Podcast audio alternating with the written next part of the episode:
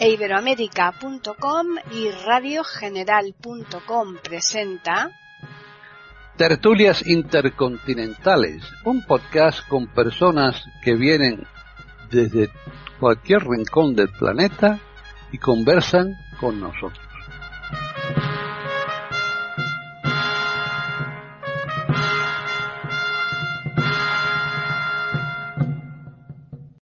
Bienvenidos un día más a Tertulias Intercontinentales en iberoamérica.com. Soy Paqui Sánchez Galvarro y hoy casi, casi tenemos el grupo al completo. Nos falta solo René, pero que ya si no sucede nada extraño, que no va a suceder, esperemos que no, la semana que viene se va a incorporar.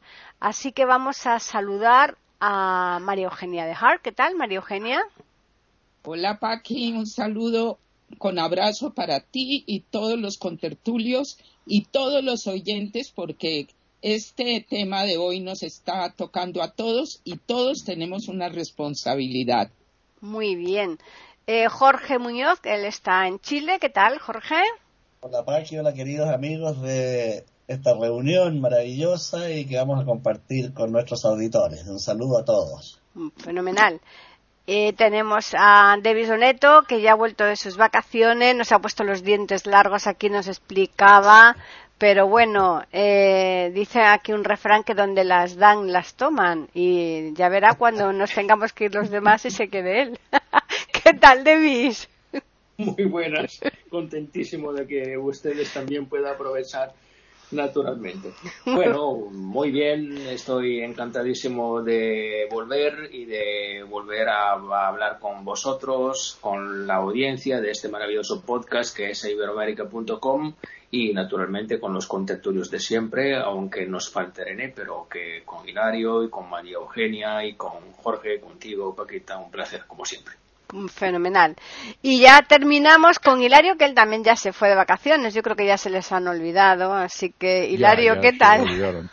Hola, muy, muy buenas. Eh, se presagia, por lo que he visto al inicio, batalla dialéctica segura. Eso está muy bien. Sí, ¿tú crees? bueno, bueno, bueno. Oye, ¿es necesario que, que coja yo aquí alguna munición o algo? Para defenderme, me refiero. No, no, Tienes que acabar una trinchera, para Claro, si hay una batalla, bueno, siendo dialéctica, que todo, todo quedan palabras, ¿no? Y las palabras ya sabe que se las lleva el viento, así que... Por supuesto, por supuesto. Bueno, pues nada, es que hoy vamos a hablar del cambio climático, eh, un tema bastante en vanguardia, y no sabemos si con o sin razón mm, los que son pro cambio climático dirán que sí y los que no, pues eh, seguro que argumentarán lo contrario. Así que eh, tenemos a cuatro ponentes, ya veremos si coinciden o hay alguno que, no, que no está de acuerdo. Vamos a comenzar con María Eugenia. Bueno, cambio climático.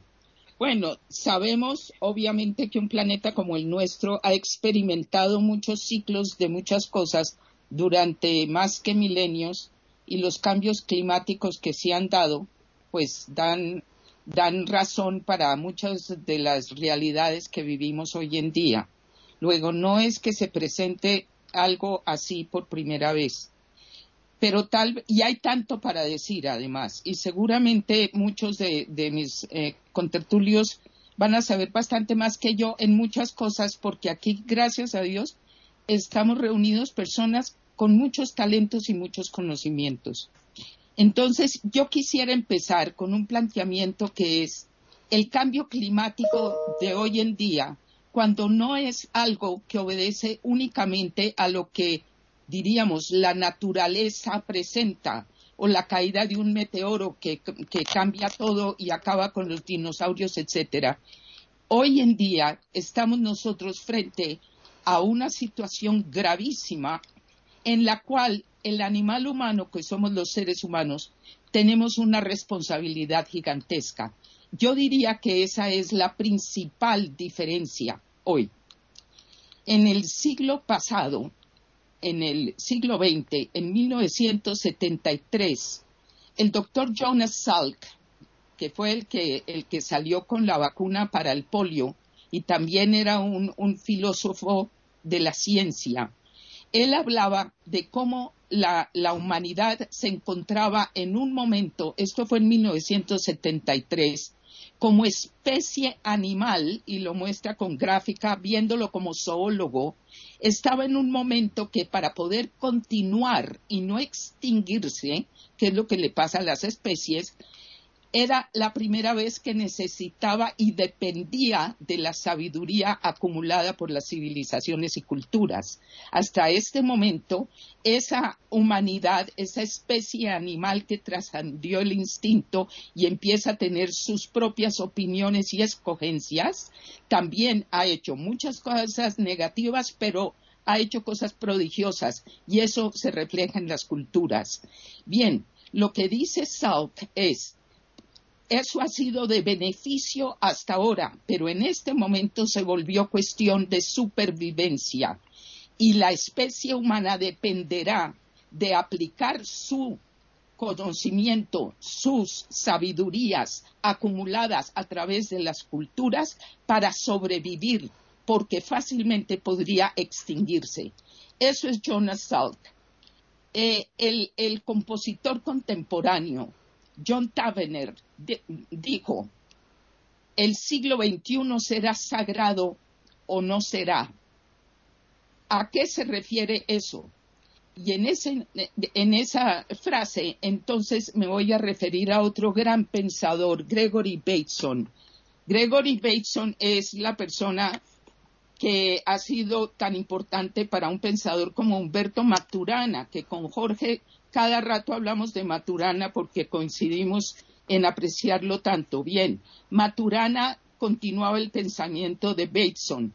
Gregory Bateson, a mediados del siglo XX, planteó la importancia del pensamiento sistémico, viniendo desde los físicos, del pensamiento de los físicos modernos, entendiendo esa cosa que viene desde la antigüedad que dice todo está conectado, y la física moderna y la física cuántica hoy en día están demostrando eso como ciencia, no solamente como un pensamiento, como una idea, como ciencia.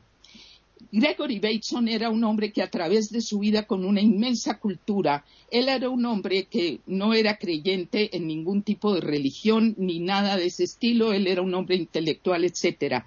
A fines de su vida con un cáncer, él empezó a experimentar cambios en su forma de pensamiento y escribe un libro que tiene como subtítulo Epistemología de lo Sagrado, porque lo que él afirma en ese libro, por si les interesa el nombre, se llama en español el, temor de los ángeles. Lo que él plantea es que entiende hacia el final de su vida que si no se recupera sobre todo en los seres humanos en esta especie, una visión mucho más amplia e importante de lo que se puede llamar la reverencia por la vida, no solamente lo utilitario, si no recuperamos esto, él también veía un gran peligro que podría, em, eh, podríamos eh, enfrentar. Hoy en día, entonces, y después lo, lo, puedo ampliar y vamos a ver si hay batalla con Hilario, que me parece interesante. Pero en este momento, cerrando este pedacito, sería lo que pasa con el cambio climático es una amenaza si no le ponemos coto a los elementos que no son solamente de la naturaleza. Y estamos en la mitad de una pandemia que no se ha visto en 100 años y esos dos fenómenos están conectados. Con esto dejo por aquí. Bueno, eso de la mitad de la pandemia, ojalá sea verdad, porque a lo mejor estamos al tercio, María Eugenia. Es verdad, tienes toda la razón. No, no se ha acabado ni le vemos el final. Nunca se sabe. Esperemos que estemos ya al final, casi. Jorge. Bueno, voy a iniciar esta ronda recordando la carta que en el año 1855 envió el jefe Seattle de la tribu de los Swamis al presidente de los Estados Unidos. Esta tribu se situaba en lo que ahora ocupa la ciudad de Washington. Dice el piel roja al presidente norteamericano, cada espina de abeto, cada trozo de tierra es sagrado para nosotros las flores, el ciervo y el águila son nuestros hermanos. El murmullo del agua es la voz de nuestros antepasados. Y luego agrega, pero el hombre blanco acabará tragándose la tierra sin dejar nada. Qué profunda y bella la visión del piel roja, sobre todo si la comparamos con la Biblia que coloca al hombre como el centro de la naturaleza y dominador de ella. Qué brutal la visión bíblica al lado de la poética y profunda visión del piel roja que nos coloca donde debemos estar, como una criatura más de la naturaleza y nunca como su amo o dueño. Creo que aquí están las bases de lo que debiera ser la auténtica relación entre hombre y naturaleza. Pero desgraciadamente, al constituirnos como amos, como dominadores, hemos ido destruyendo nuestra propia casa, nuestra propia habitación. Y puesto que hablamos de cambio climático, sería bueno partir diciendo que es el clima. Es el conjunto de condiciones atmosféricas en un lugar durante un tiempo prolongado. Y es precisamente ese conjunto de condiciones el que, sea, el que se ha alterado radicalmente en las últimas décadas. Y aunque sea triste decirlo y reconocerlo, en buena medida se debe no a condiciones naturales, sino a la acción humana. La, el desarrollo de la economía, el aumento de la población, el fantástico crecimiento del consumo, la creación de necesidades que son innecesarias, ha llevado a producir y por lo tanto a contaminar mediante el uso de elementos fósiles y de otro tipo que son altamente contaminantes. Es bueno recordar que la Tierra está rodeada por una suerte de piel. Así como nosotros tenemos una piel que nos protege, la Tierra tiene una piel que es la atmósfera, que es una capa de gases cuya misión es filtrar y regular la radiación solar que ingresa al planeta y por lo tanto regula la temperatura que tenemos. Cuando se altera esa piel cósmica, esa piel atmosférica y la acción de los gases que la componen, tenemos lo que ahora se llama el recalentamiento global, que está llevando al derretimiento de los polos y los glaciares, al aumento de los niveles de las aguas, al cambio radical en la acidificación de las aguas oceánicas y por lo tanto alterando el pH de las mismas con repercusiones gravísimas en la supervivencia de las especies marinas. Por el momento voy a quedar aquí para entregarle la palabra a nuestros contertulios. Muy bien, están escuchando tertulias intercontinentales en iberamérica.com. David. Es, como siempre, un problema muy interesante de analizar, de examinar y, es un problema muy complejo. Intentaré, eh, empezando por, por una evidencia, para mí, que es una evidencia. Efectivamente, hay un cambio climático. Eso me parece bastante evidente, está bajo la atención de todos tenemos unas inundaciones, tenemos eh, incendios en Grecia, Grecia está ardiendo, está ardiendo el sur de Italia, en particular Sicilia, está ardiendo en todo caso todo el meridión y esa es una lástima. En el norte, ayer por la noche, justo por aquí, hemos tenido una especie de tormenta, una tormenta muy fuerte a la que no estábamos eh, acostumbrados por los años pasados. Así que evidentemente hay unos cambios. Lo que yo no sé, y, luego lo hablaré, intentaré analizarlo con bastante, con bastante atención, espero, espero poder lograr ese objetivo. Eh, lo que yo no sé es si realmente el hombre tiene única y exclusivamente la responsabilidad de ese cambio. Yo como siempre, no, no tengo fe, soy escéptico. Y mi escepticismo me conduce en, la, en mi vida a preguntar, y a preguntarme y a preguntarles a los demás. Entonces vamos a ver, hemos tenido, por ejemplo, un siglo, como el siglo XIV, en el que el clima ha sido realmente dificilísimo.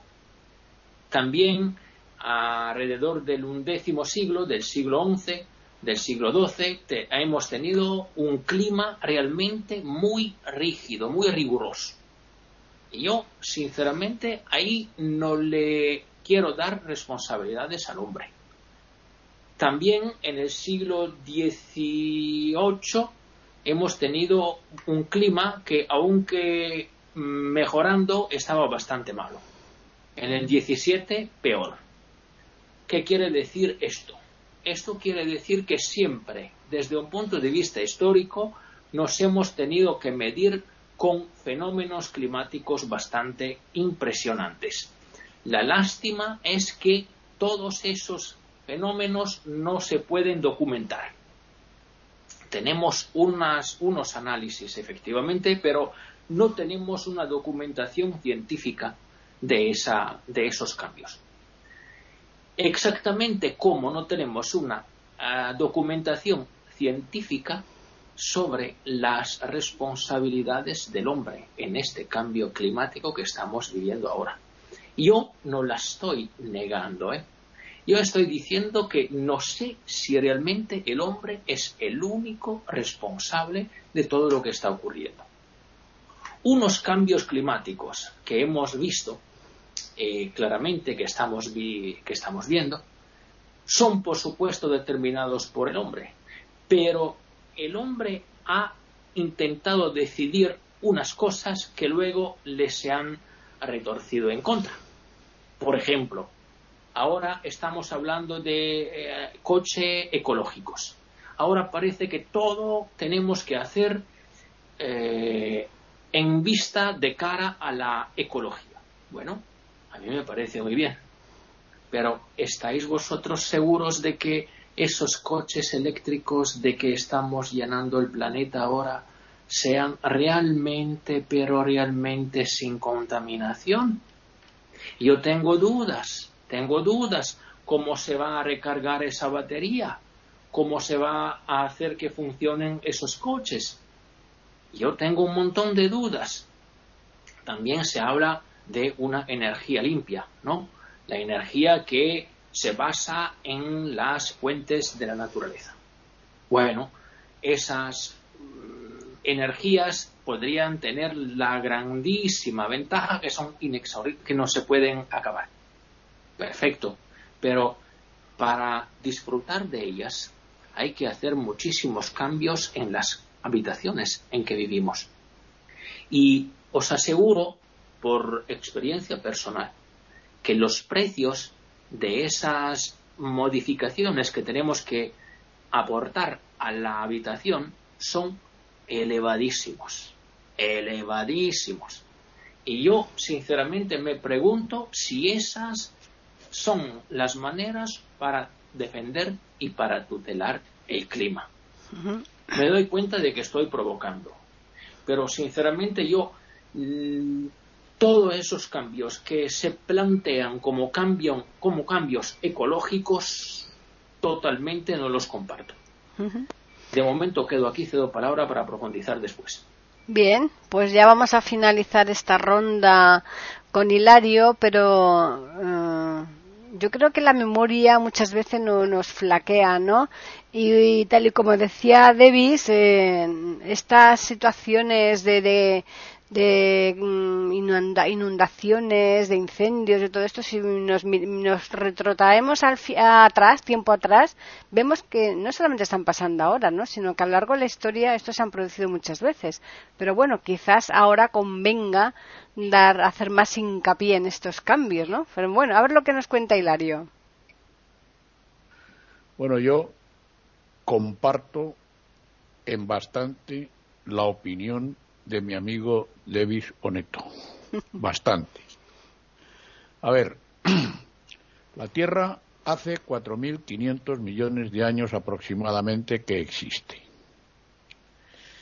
Nosotros, mm, pues somos un suspiro. Nuestra existencia es mucho más corta, eh, pero muchísimo más corta Y nuestra destrucción como especie, pues también va a ser. Es decir, nosotros teníamos una atmósfera, nosotros no, el planeta, tenía una atmósfera de metano, de metano. El hombre no existía, el ser humano no existía. Eh, los animales prácticamente no existían. Existía, eh, pues las, las amebas seguramente empezaban a, a germinar y la atmósfera de la Tierra era de metano. Y el clima ha ido cambiando y se ha ido adaptando precisamente a nuestras necesidades. Causalidad o casualidad, no lo sé. Yo no creo demasiado en las causalidades. Antes creía más, pero a medida que voy siendo más viejo creo menos. El azar, evidentemente, está ahí y juega un papel muy importante en la formación del planeta, incluso en la formación de la vida humana. Y nosotros, nuestra atmósfera se ha ido haciendo de oxígeno y de nitrógeno y de argón y de neptón y otros gases, eh, pues bueno, eh, poco a poco. Y ha permitido la existencia nuestra. Nosotros en estos momentos tenemos, hemos alcanzado una edad media de 83, 84, las mujeres más, casi 90 años, hay muchas personas que viven 100 años, la generación que nos sucede a nosotros, nuestros hijos, nuestros nietos van a vivir 100 o más años y eso será por algo. No cabe ninguna duda. Yo estoy leyendo ahora a, a Yuval Harari Noah, que es un hebreo, es un historiador hebreo, que tiene una, un libro, tiene una trilogía. Yo estoy releyendo, releyendo una, un libro que, que es Sapiens de animales a dioses. Según eh, Harari, según Yuval Harari, allá donde pisa el hombre, pues eh, extermina todo. Eh, Yuval Harari es, lo podéis leer, ¿eh? Está en Tiflo Libros y para ti, María Eugenia, está en cualquier librería, no hay problema. Eh, este señor, pues, es ecologista. Por lo tanto, su opinión, eh, pues, no es una opinión parcial. A lo mejor la mía tampoco es una opinión parcial, pero yo no soy nada ni nadie. Es decir, yo tengo mi propia opinión que puede ser subjetiva, que seguramente es personal, bueno, que es personal seguro, pero sin poner en duda nuestra contaminación, que lo es, que estamos contaminando todo, no cabe ninguna duda, y que en parte transformamos, estamos transformando la naturaleza, y eso puede que acabe con nosotros, bueno, que va a acabar con nosotros si seguimos así, yo pienso que nosotros somos un factor, un sumando en la, en, en la el cambio climático podemos ser un sumando, podemos ser un factor, pero nosotros no somos decisivos. El clima está cambiando constantemente. En el año, en el siglo 30 y 32, antes, bueno, no, en el, hace 32.000 años, que estoy diciéndolo mal, hace 32.000 años hubo una gran glaciación. Se ha referido implícitamente a ello Davis. En el siglo XVI, XVII y mitad del 18 también hubo una pequeña glaciación. las inundaciones de Bélgica, de Alemania, los fuegos de Italia, de Grecia, de Turquía, eh, las catástrofes de Australia, de parte de Estados Unidos, de algunas zonas de Estados Unidos, son fenómenos locales, son fenómenos elocuentes, por supuesto que son fenómenos elocuentes, pero son fenómenos locales. Y por supuesto eh, son más fenómenos que pueden deberse a la contaminación del hombre, a lo que hace por ahí el ser humano, que al cambio del clima propiamente dicho. Es decir, que el cambio del clima está, eso es una evidencia que nadie puede negar. Que el hombre está contribuyendo al cambio del clima, pues eh, yo eh, no lo tengo claro, tampoco. Yo no lo tengo claro. Que podemos ser un factor que podemos ser un sumando, si me permitís, pues probablemente somos un sumando, que estamos contribuyendo de alguna manera. Pero mm, yo creo que, el, bueno, no creo, aseguro, el, la Tierra se ha destruido parcialmente varias veces.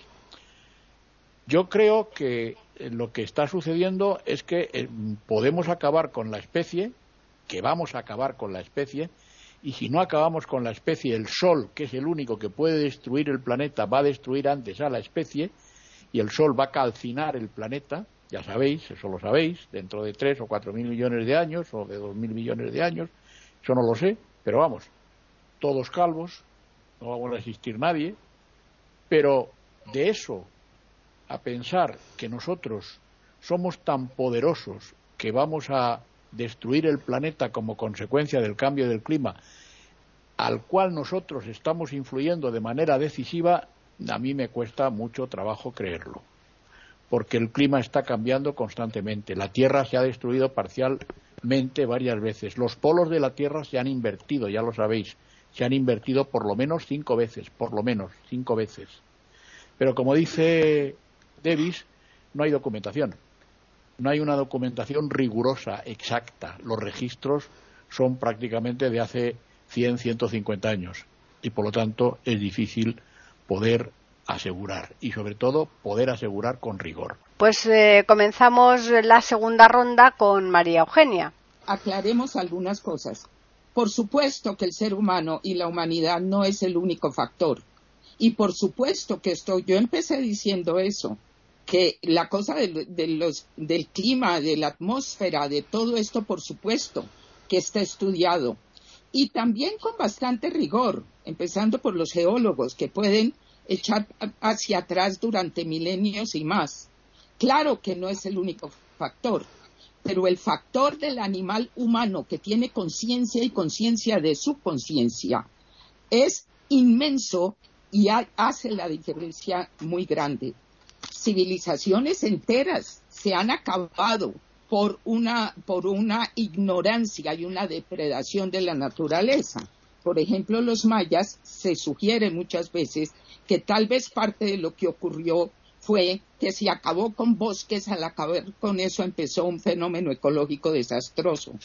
De manera que nadie podría decir que hay un solo factor. Pero la inmensa diferencia ahora es la capacidad que tenemos nosotros de, primero, de rectificar dónde estamos haciendo contribuciones que pueden ser tan graves.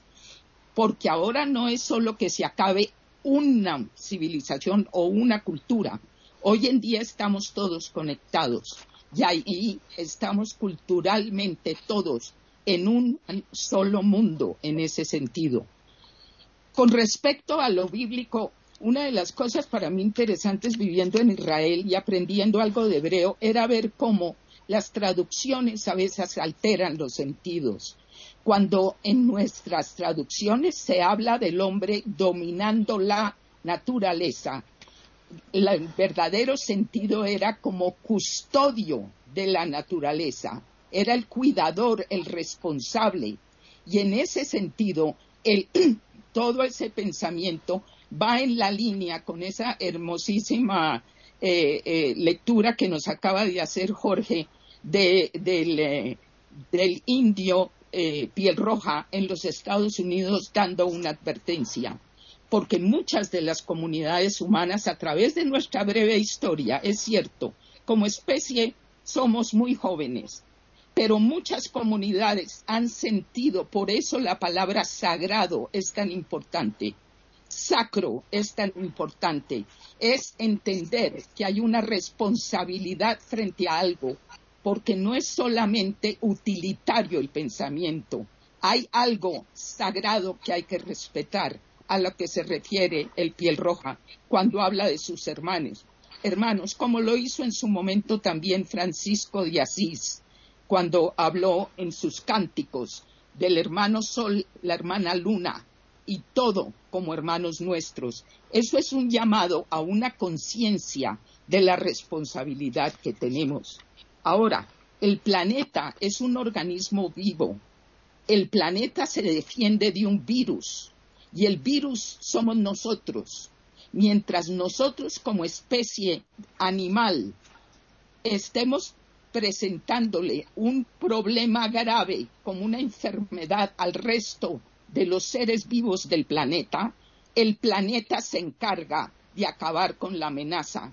Y yo pienso que parte de lo que estamos viviendo, que nos empuja a buscar las rectificaciones, yo creo que es parte de la defensa del planeta entero. Entonces, es interesante ver los cuatro elementos de que se hablaba desde el mundo antiguo, aire, tierra, agua, fuego. En este momento estamos con inundaciones, tsunamis de aguas, acabando con tantas cosas, fuegos. Ahorita Turquía está en Grecia, pero está en todas partes. En el aire, la multiplicación de la ferocidad de los tornados, de los huracanes y los terremotos. Fíjense y verán que esto podría decirse en forma de poesía y de absoluta ciencia. Estamos en un momento donde el planeta que nos rodea nos advierte.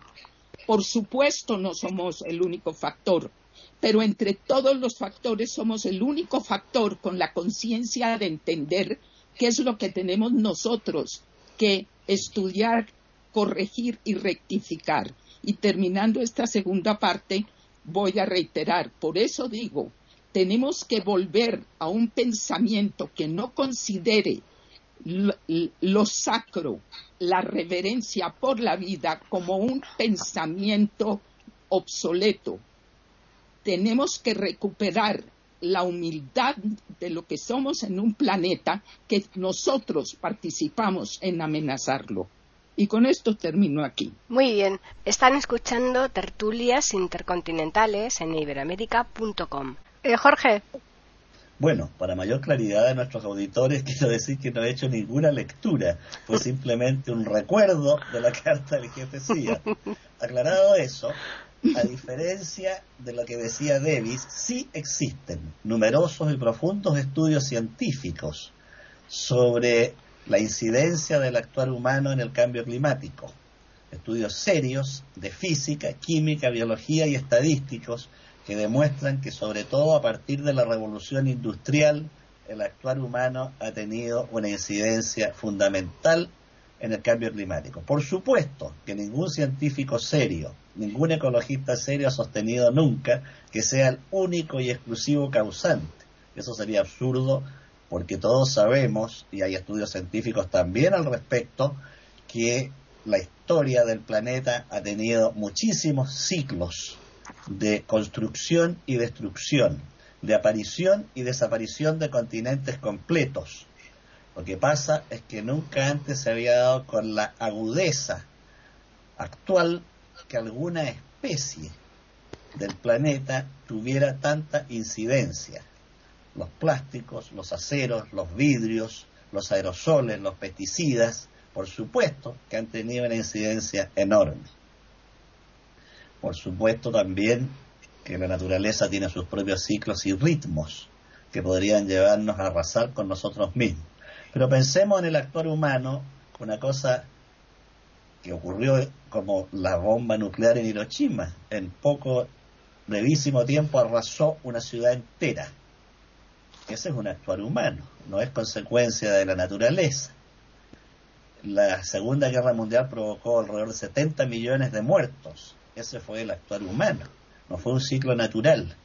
Una tercera guerra mundial podría llevar a devastar vastas zonas del planeta, y eso es con tecnología humana, con energía creada por el hombre o si bien no creada, manipulada por el ser humano. De modo que me parece absolutamente innegable la incidencia del actual humano en muchos fenómenos naturales.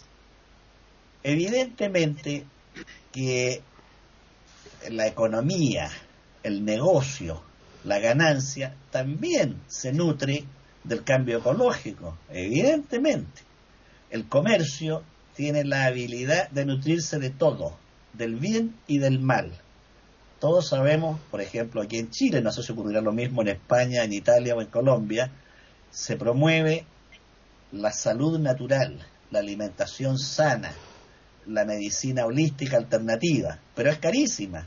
Aquí en Chile, el que quiere darse el lujo de un tratamiento alternativo tiene que gastar sumas que el pueblo no tiene. Por lo tanto, tiene que conformarse con la aspirina, con el químico que le venden en la farmacia de la esquina. Solamente el que tiene mucho dinero puede acceder a esta medicina alternativa a alimentación, entre comillas, sana, que es carísima. Pero a circunstancia de que el comercio se nutra de los cambios que la humanidad requiere, no desmienten lo que dicen los estudios. Aquí en Santiago, por ejemplo, han aparecido especies animales que años atrás no conocíamos en la ciudad. Han llegado pumas, el león americano para nuestros amigos españoles y para Italia, el león americano que vivía en las alturas cordilleranas, han aparecido pumas en comunas de Santiago, que han tenido que ser capturados y llevados al zoológico. Han aparecido halcones y aguiluchos que no se conocían en la ciudad. El año pasado, puede parecer anecdótico, pero ocurrió, en el piso número 20 de un edificio, en el balcón, estaba anidando un cóndor. Este animal típicamente cordillerano, porque el hombre ha ido invadiendo tierras que eran propios de especies salvajes. Ha ido destruyendo bosques para ampliar y construyendo casas, poblaciones y edificios. Y eso es puro actor humano. Eso no lo hace la naturaleza. La naturaleza no construye edificios de 100 pisos eh, en zonas agrícolas. Eso lo hace el ser humano. Entonces, no podemos negar que la humanidad tiene que iniciar ahora un cambio drástico en su actuación para mejorar la propia vida humana. La naturaleza tiene su propio relato y seguirá haciéndolo a favor o en contra nuestro, pero nuestro deber es propender a mejorar el bienestar humano. Y en la mejoría del bienestar humano está el cuidado de nuestra propia casa, nuestro propio hábitat. Incluso es algo desde el más elemental sentido común. Por desgracia, tenemos políticos ineficientes, codiciosos y torpes, que no les importa llevar a sus pueblos y naciones al desastre con de consolidar sus objetivos y apetitos de poder. La gran industria es la que financia las campañas políticas. Por lo tanto, es evidente que si una medida ecológica no conviene a la gran industria, va a financiar estudios que desmientan el impacto de la industrialización en el daño a la naturaleza.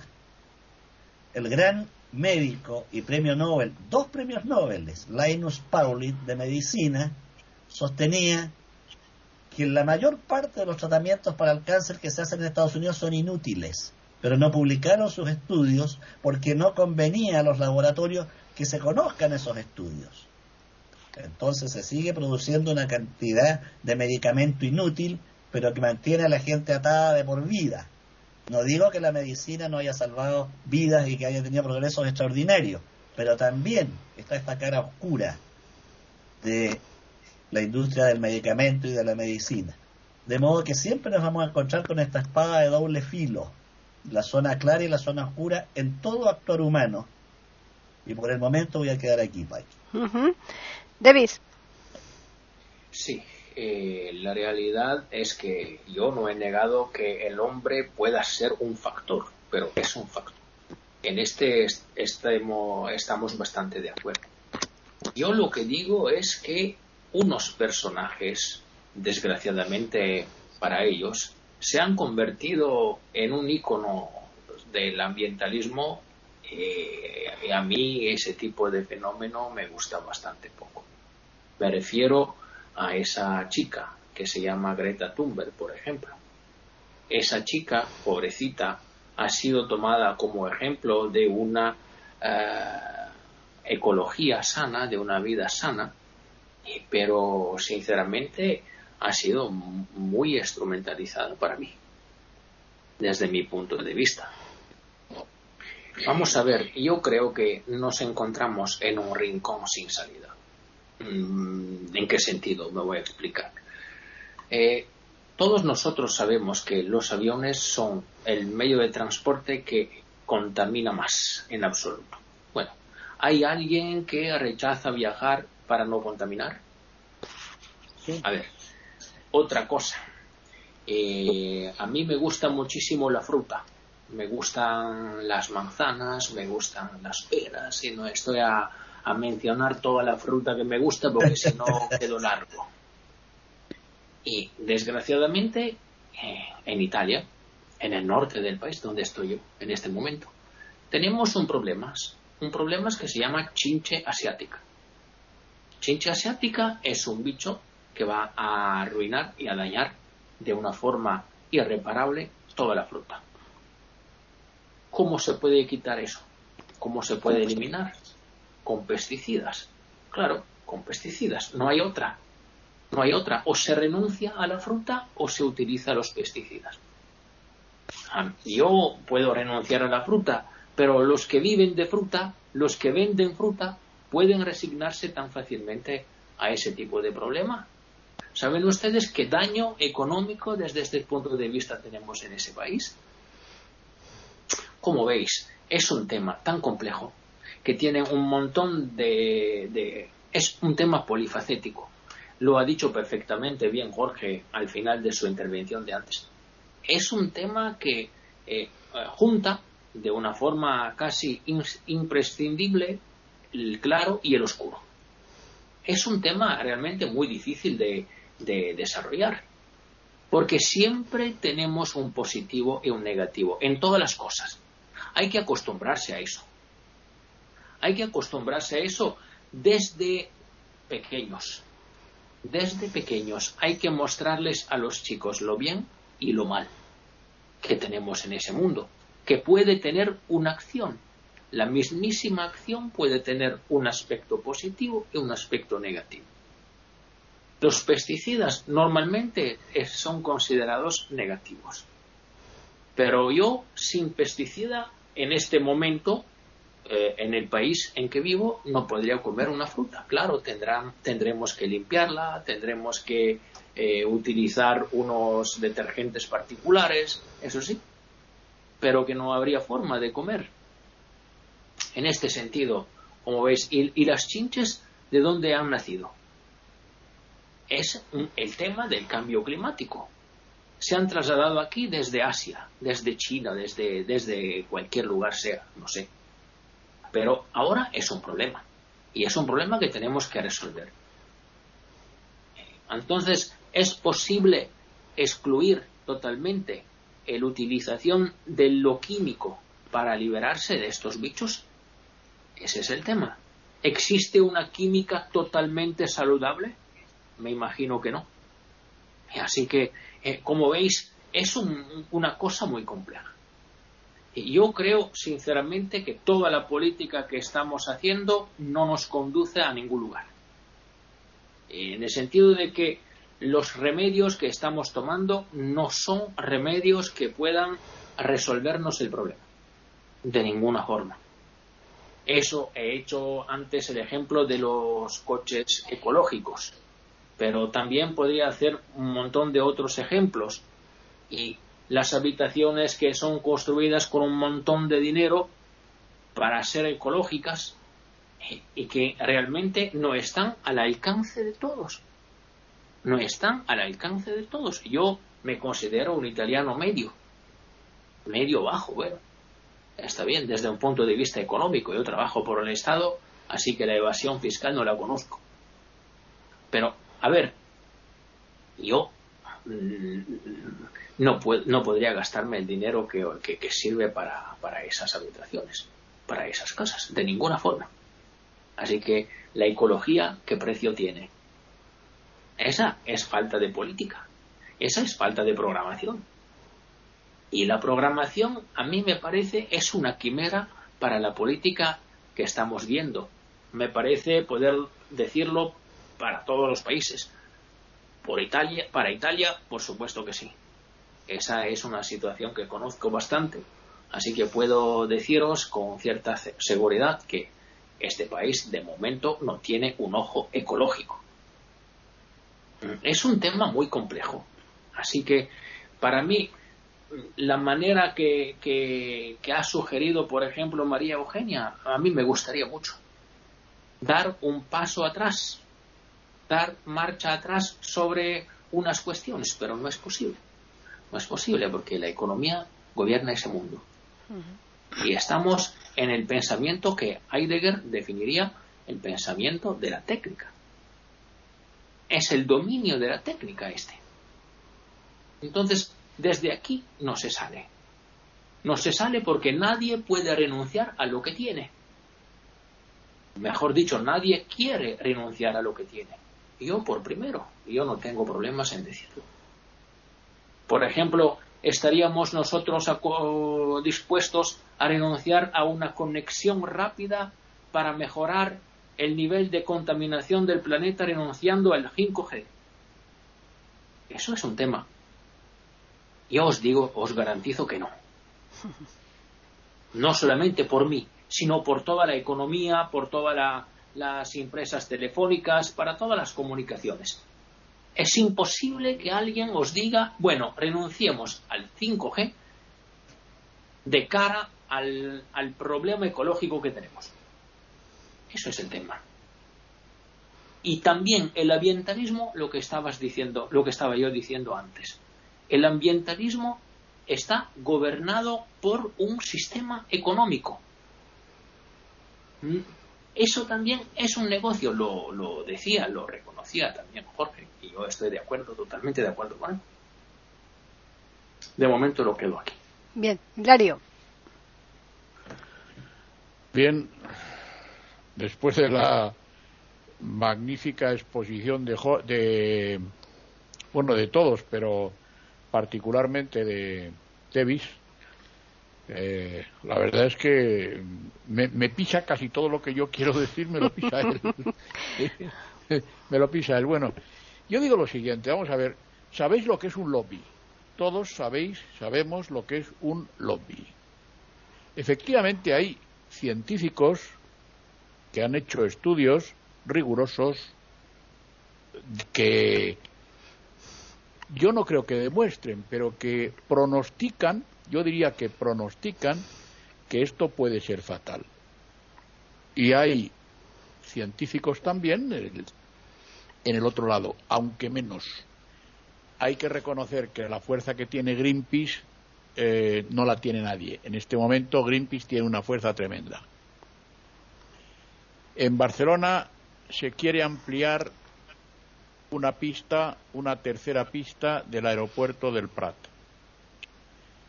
Eh, los catalanes dicen que no se invierte en Barcelona porque no se les da dinero para ampliar la, pista que ellos quieren ampliar. Y entonces eh, el Estado sí les va a dar dinero. Pero los ecologistas catalanes y la alcaldesa de Barcelona dicen que no se puede ampliar esa pista porque el daño económico que hace al delta del Bajo Llobregat, el Llobregat es un río, pues que es muy importante, etcétera, etcétera. Señores, estamos llenos de grupos de presión, de grupos de presión, grupos de presión que no se mueven por amor al arte, sino que se mueven por el dinero. Se mueven por el dinero. Vamos a suprimir el aire acondicionado, vamos a suprimir la calefacción, vamos a suprimir los ordenadores, las computadoras que decís en Latinoamérica, que son las que nos están permitiendo que en estos momentos nos estemos entendiendo los cinco a muchísimos kilómetros de distancia, vamos a suprimir todo. Y el clima mejoraría. Y digo yo, el clima mm, ha sido malo y bueno antes, ya lo dije, antes de nuestra existencia, antes de nuestra existencia. Los polos se han invertido varias veces. Dicen ahora que se está invirtiendo el polo norte, el polo sur. Dicen. Yo no tengo autoridad para poder opinar sobre eso. En ese sentido, la verdad es que no, no tengo autoridad para poder opinar. Pero, en todo caso, pues nosotros vivimos más. Ya lo he dicho, no quiero repetirme. ¿Por qué vivimos más? ¿Por el cambio del clima? ¿O por qué vivimos más? Yo creo que el planeta tiene una capacidad de autorregeneración inmensa. En cambio, la humanidad no. Yo creo que la humanidad es una especie a extinguir y que se va a extinguir probablemente por su propia imprudencia, porque no hace las cosas bien. Y, por supuesto, pues eh, si la humanidad. Hemos tenido hasta seis especies humanas, de las que por lo menos dos han estado conviviendo, han estado por lo menos coexistiendo. los neandertales y nosotros, pero ha habido más especies, porque el Homo erectus ha sido una especie humana, y el Homo habilis ha sido una especie humana, y el Homo sapiens somos nosotros. Y ha habido hasta seis especies humanas que se sepa o que se supone que se sabe. ¿De acuerdo? Y esas especies humanas se han extinguido. Y se han extinguido por distintas causas. No creo que se hayan extinguido por la contaminación, no lo creo. En, en, Londres había niebla de manera secular. Siempre había niebla en Londres. Resulta que en Londres ahora no hay niebla. Ellos han hecho que no haya niebla porque han descontaminado bastante la ciudad. Hay niebla en Madrid. En Madrid sí hay niebla con frecuencia. Decían que en, que en Londres había niebla por el río Támesis. Claro, el Támesis es un gran río, es un, eh, hay navegación fluvial en el Támesis. Nosotros tenemos un arroyo que llamamos Manzanares, que es un suafluente. Es un suafluente del Jarama y el Jarama es un afluente del Tajo, que es la cuenca del Tajo donde vierte el Manzanares sus aguas. Es un arroyo. Nosotros ahora tenemos niebla. ¿Quién la proporciona? ¿El Manzanares? No.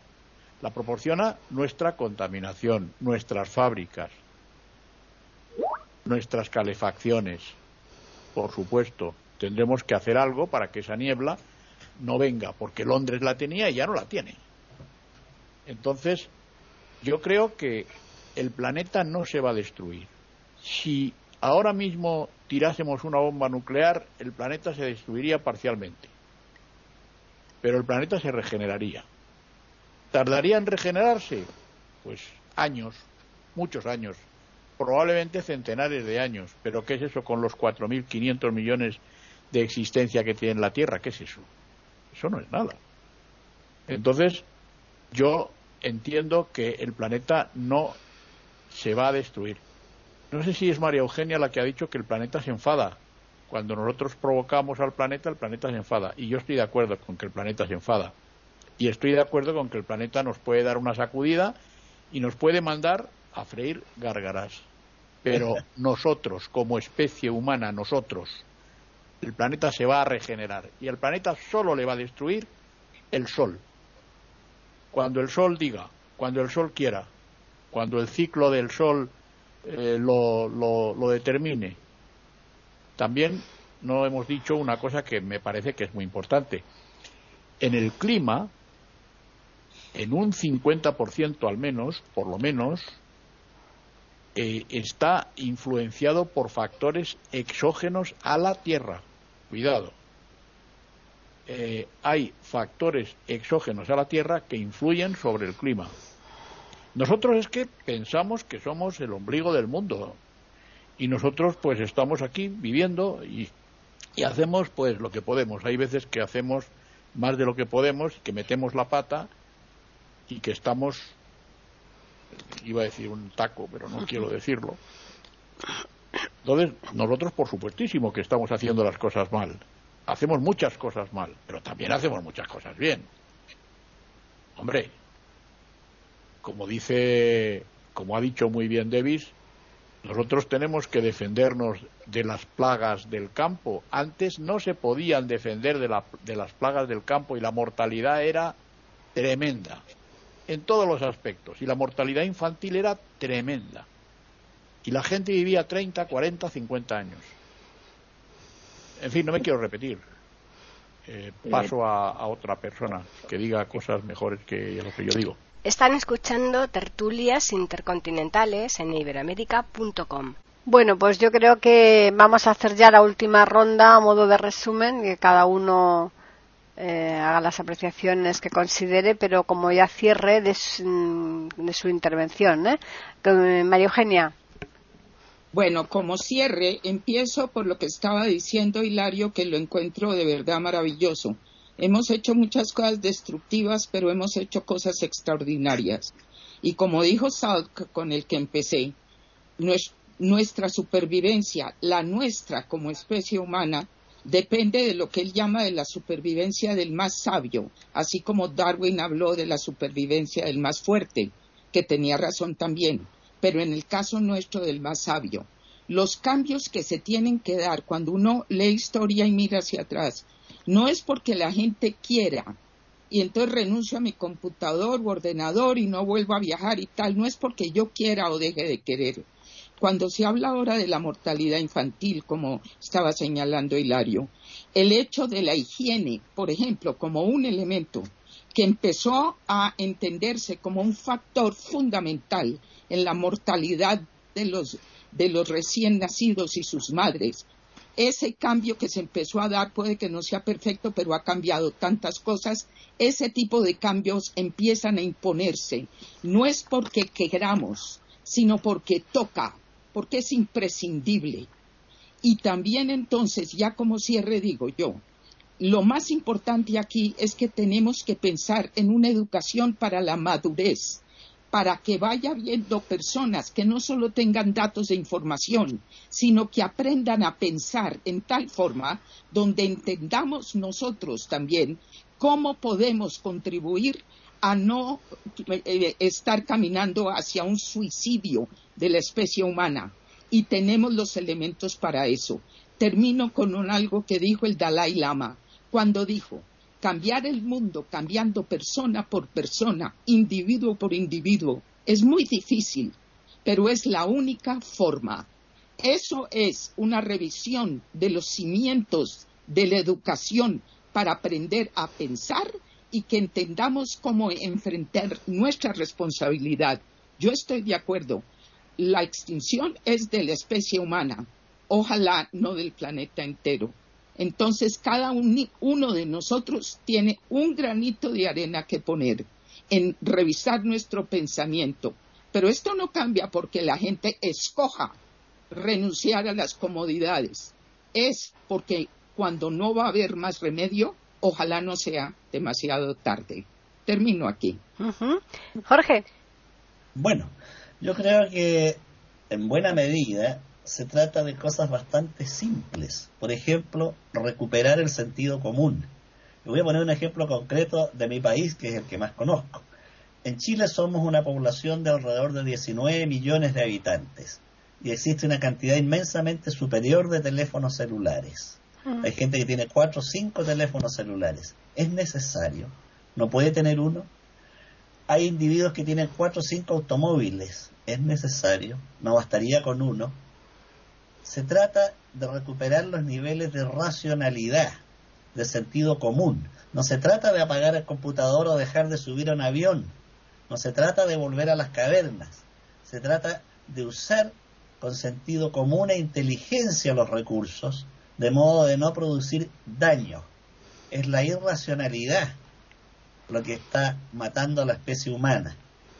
Aquí en Chile desapareció la rana de Darwin, han disminuido los cardúmenes de merluza, han disminuido los enjambres de abeja, con el consiguiente aumento del precio de la miel.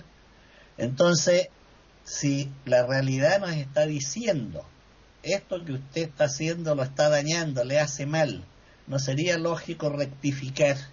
El problema es que la ambición, los apetitos son insaciables y superan a la racionalidad.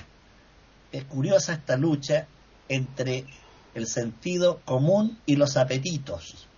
Y parece que como estos son insaciables, tienden a triunfar.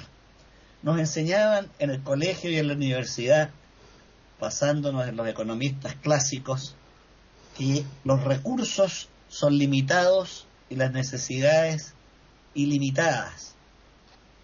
Pero en realidad esto en sí es una falsedad. Las necesidades humanas son sencillísimas. Pan, techo y abrigo. Las necesidades no son ilimitadas. Lo que es ilimitada es la codicia, la ambición. Si pudiéramos controlar esa variable, yo creo que mejoraría muchísimo la sociedad humana. Eh, es curioso esta situación que además la han reflejado todos los cuentos y leyendas de la antigüedad, ya plantearon esta situación. Esta ilimitada eh, apetencia del ser humano por placer. Muchas veces es la búsqueda del placer y del poder.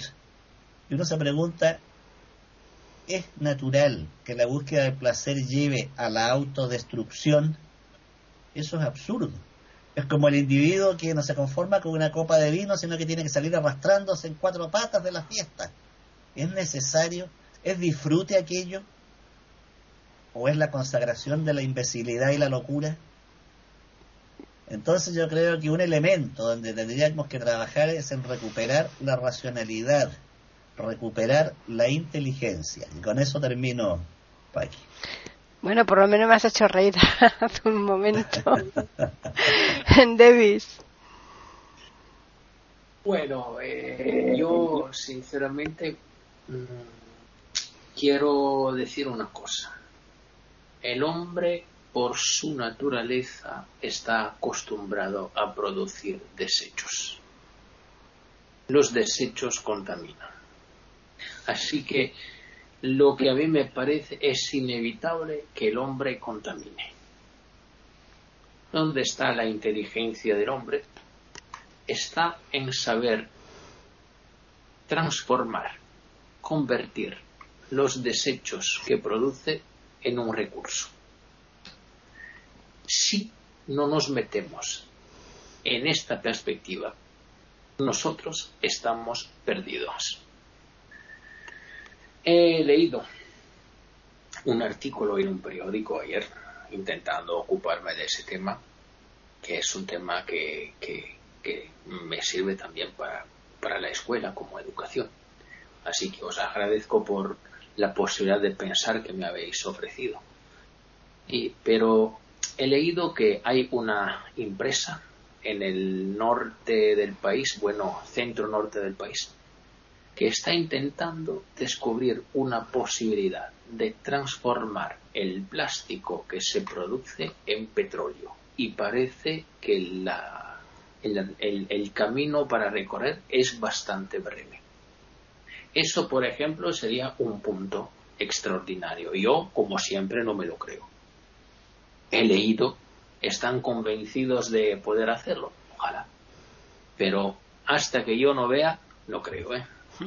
Entonces, siempre con mi escepticismo.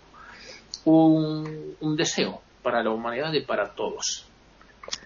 Que el ambientalismo no se convierta en una ideología y que el ambientalismo no sea una etiqueta, un marco que solamente unas personas, unas empresas, unas lobbies, como decía Hilario antes, pueden achacarse de forma totalmente autónoma. Que toda la humanidad aprenda a ocuparse de ambiente y que desaparezca desde el punto de vista ideológico el ismo del ambientalismo, porque los sismos siempre en la historia han llevado mala suerte. Aquí acabo. Bueno, pues ya finalizamos con Hilario. Pues mira, Davis, tú eres muy joven y a lo mejor lo conoces, yo no.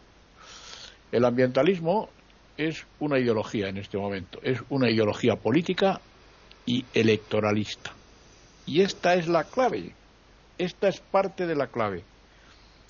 Eh, el ambientalismo que sabe que vamos, que podemos ir a nuestra destrucción, es el que se encarga de decir, no, es el clima, es que estamos nosotros influyendo en el clima de manera decisiva y eso hay que poner coto a eso.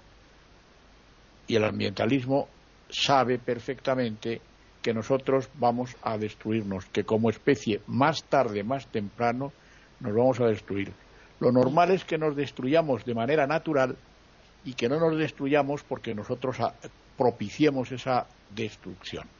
Y eso lo sabe el ambientalismo. Y el ambientalismo dice, no, no, es que es el clima. Entonces hay que hacer esto y esto y esto y esto. Es una ideología.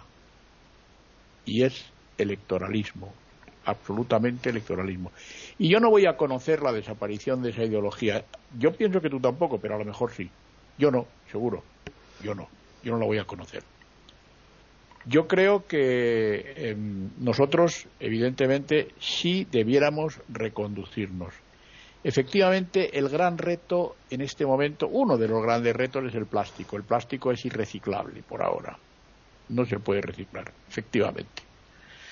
Pero está ahí. Y se sigue usando el plástico. Se sigue usando. Cuando vas al supermercado o llevas tu bolsa o varias bolsas o si no te dicen quiero usted una bolsa y además te la venden. Esa bolsa te la venden. Te la venden por dos tres cuatro o cinco céntimos de euro. Y es plástico.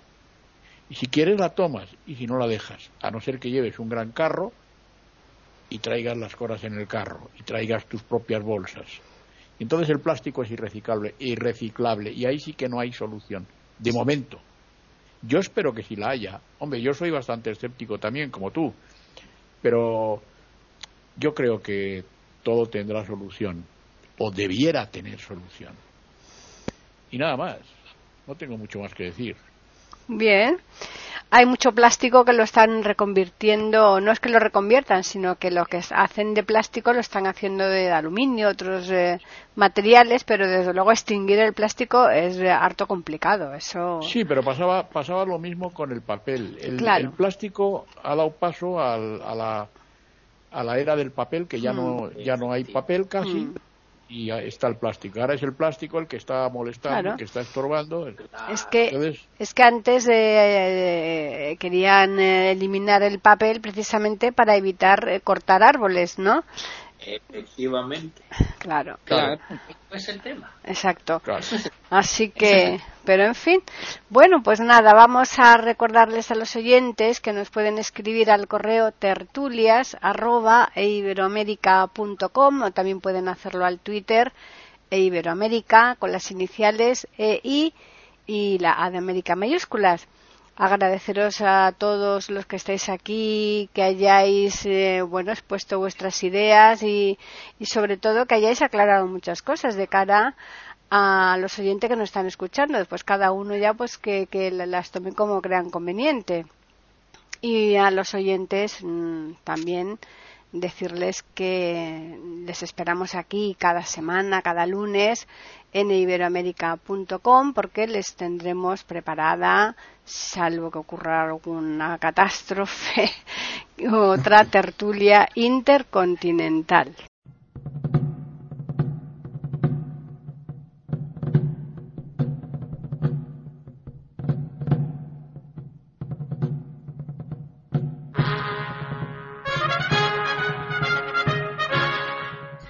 acabamos de ofrecerles el podcast de tertulias intercontinentales. Aquí en iberoamérica.com y radiogeneral.com. Regresen la semana que viene para un nuevo episodio. Hasta la próxima semana.